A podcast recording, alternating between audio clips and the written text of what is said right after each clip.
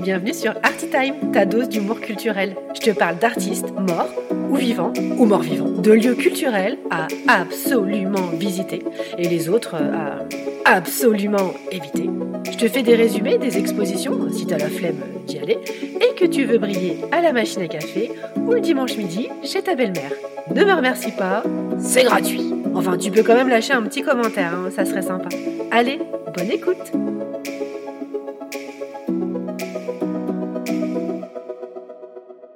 Coucou mes petits curieux En ce début d'été, un vent chaud, voire euh, moite, s'installe sur le podcast d'Arty Time.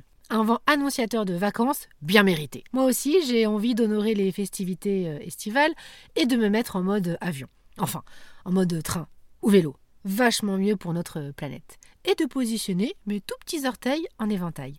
Mais avant de vous laisser partir euh, festoyer à l'autre bout de l'hexagone, je ne pouvais pas vous laisser sans un petit récap des expos de l'été à ne pas louper. Si vous n'avez pas encore visité la fondation Louis Vuitton, c'est clairement le moment pour y découvrir le parallèle foisonnant entre deux artistes extraordinaires, Basquiat, un des deux foufous, décédé bien trop jeune, reconnaissable notamment à son logo en forme de couronne, et l'autre foufou, à la perruque peroxydée, Warhol, Andy Warhol. De 1984 à 1985, ces deux-là ont réalisé plus de 160 œuvres, une belle productivité.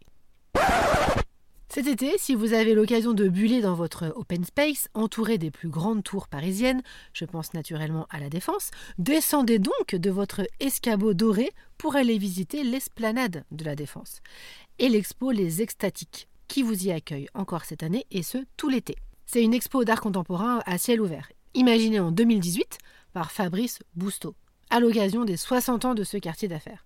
Certainement pour y apporter un brin d'originalité et de folie et surtout placer l'art comme moyen de lien et de plaisir. Cette année, vous y verrez une immense statue euh, fleurie à la Archimboldo.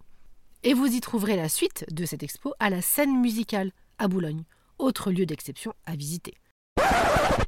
Vous avez toujours au musée de la monnaie un parallèle très bien documenté sur l'argent dans l'art. Je vous en parlais dans l'épisode 25 il y a quelques semaines.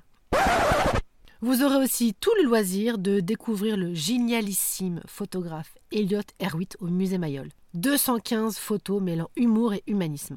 Ce grand photographe euh, du XXe siècle a vu défiler devant son objectif Marilyn Monroe, Jackie Kennedy, Charles de Gaulle et plein d'autres. Et il m'a ravi de ses photos en noir et blanc. Si vous passez par Toulon, ne loupez pas la Villa Carmignac, j'en parle dans l'épisode 27.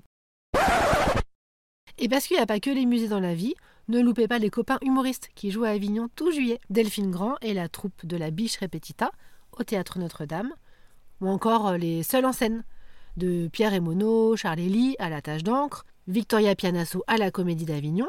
J'avais eu la chance d'ailleurs de tous les trois les interviewer dans mes épisodes spéciaux humoristes. Et Johan Lavéant, également la tâche d'encre, qui sera dans mon prochain épisode spécial Arty Time avec. Sans oublier Johan Chabot à l'Atypique Théâtre. Bon, et puis bah si vous avez la flemme de visiter des choses, hein, vous pouvez toujours réécouter les épisodes de l'année. Allez, bel été mes petits curieux. Ça t'a plu? Laisse-moi un gentil commentaire, ça aidera mes amis les algorithmes à propulser ce podcast. Et parle-en autour de toi, à la machine à café, dans le métro. Bah tiens oui, si là t'es dans le métro, en ce moment, parle-en à ton voisin. Tu peux aussi lui parler de la page Instagram d'Artitime. Merci, allez, bisous bisous.